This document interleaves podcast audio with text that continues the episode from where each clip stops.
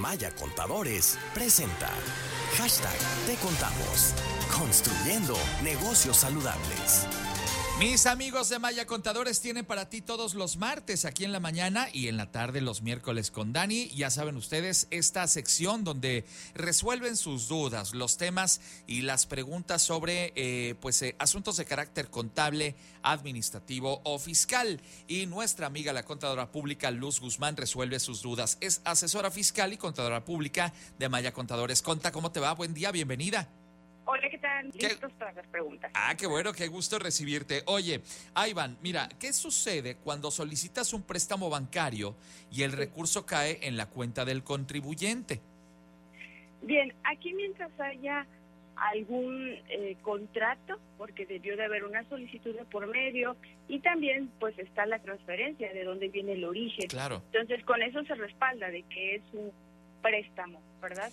Entonces, mientras haya un préstamo, no causa un tipo de ingreso, simplemente que si rebasa de 600 mil pesos, tiene que informarlo en la declaración anual. En la declaración anual hay un dato informativo donde se indica que se recibió un préstamo para, bueno, con eso ya justifica el origen de ese recurso que cayó en esta cuenta. Y, para contextualizar eh, la pregunta de nuestro amigo Radio Escucha, evidentemente tiene que ver con estos créditos bancarios que eh, otorgan precisamente las autoridades, más bien las instituciones de crédito, a la gente que, por ejemplo, tiene un crédito de nómina, etcétera, etcétera, y que normalmente pues ahí le depositan, por ejemplo, su, su salario. Entonces, una persona que a lo mejor pues, le depositan, no sé, vamos a poner por caso eh, 10 mil pesos al mes y de repente le llegan 200 mil pesos o 300 mil pesos de un crédito que solicitó, pues evidentemente podría estar preocupado por el tema de eh, eh, la generación de, de, los impuestos y también pues a lo mejor una investigación por parte de las autoridades eh, financieras de este país.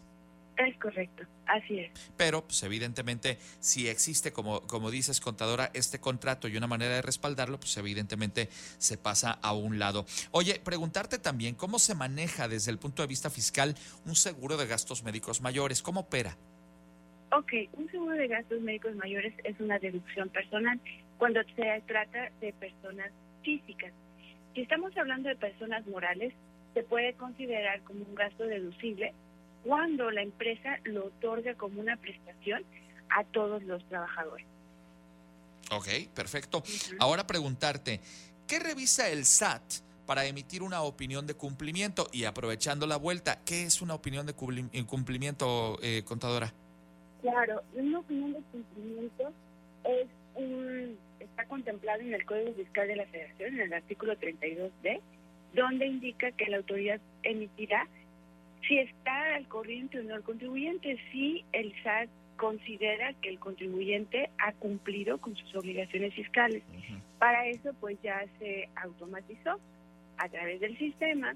Hay entra el contribuyente en la página del SAT de Internet al portal y hay una opción dentro de los servicios que dice opinión de cumplimiento. Entonces, ahí ya la autoridad indica, eh, derivado de la revisión que se hizo, se encuentra el pendiente y hay cita, ¿no? ¿Qué revisa? Bueno, cumplimiento de pagos provisionales, cumplimiento de declaraciones informativas, la DIOT, de declaraciones informativas también de lo que es retenciones, también eh, lo que viene siendo declaración anual y que no tenga algún crédito.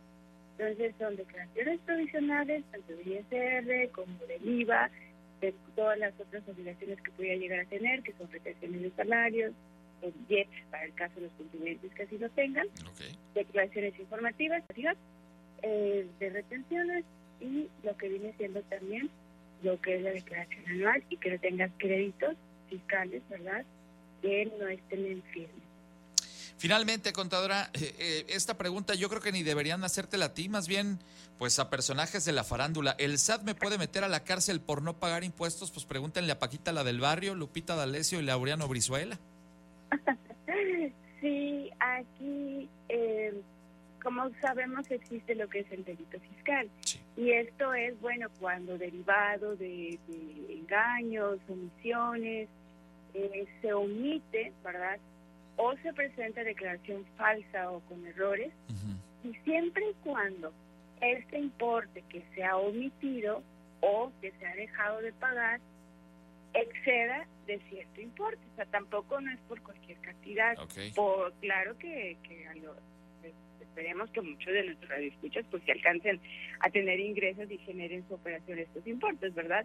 Pero aquí la cuestión es omitir esa cantidad de, de impuestos que va, bueno, pues para que se considere ya como un delito fiscal es de 8 millones de pesos. Ok, si yo le debo más de 8 millones al fisco eh, por no haber pagado impuestos, por alguna declaración errónea, etcétera, etcétera, eh, sí hay una posibilidad de que yo pudiera ir a prisión. Pero para eso hay todo un proceso previo, ¿no? Claro no es de la noche a la mañana. Y una serie de advertencias también de avisos por parte de la autoridad fiscal. La voy a despedir esta mañana ya. La contadora pública Luz Guzmán, asesora fiscal y contadora pública de Maya Contadores, ha estado con ustedes el día de hoy resolviendo sus dudas. Recuerden, queridos amigos, todos los martes en la mañana y los miércoles en la tarde con Daniel Almanza también está esta sección para que ustedes emitan sus preguntas sobre cualquier tema de carácter fiscal, administrativo o contable. Gracias a la contadora pública Luz Guzmán por estar con nosotros esta mañana. Recuerden, pueden enviar sus preguntas a información arroba Maya Contadores. 8 de la mañana con 32, seguimos. En Maya Contadores, hacemos algo más que consultar.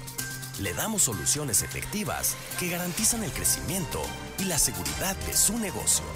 Información arroba mayacontadores.com en Maya Contadores hacemos algo más que consultar. Le damos soluciones efectivas que garantizan el crecimiento y la seguridad de su negocio. Proveemos servicios de asesoría, registro contable, nóminas, auditoría en las áreas financieras, contables y fiscales en cualquier giro de negocio de forma personalizada. Tome un paso decisivo y lleve a su empresa al siguiente nivel. Querétaro arroba mayacontadores.com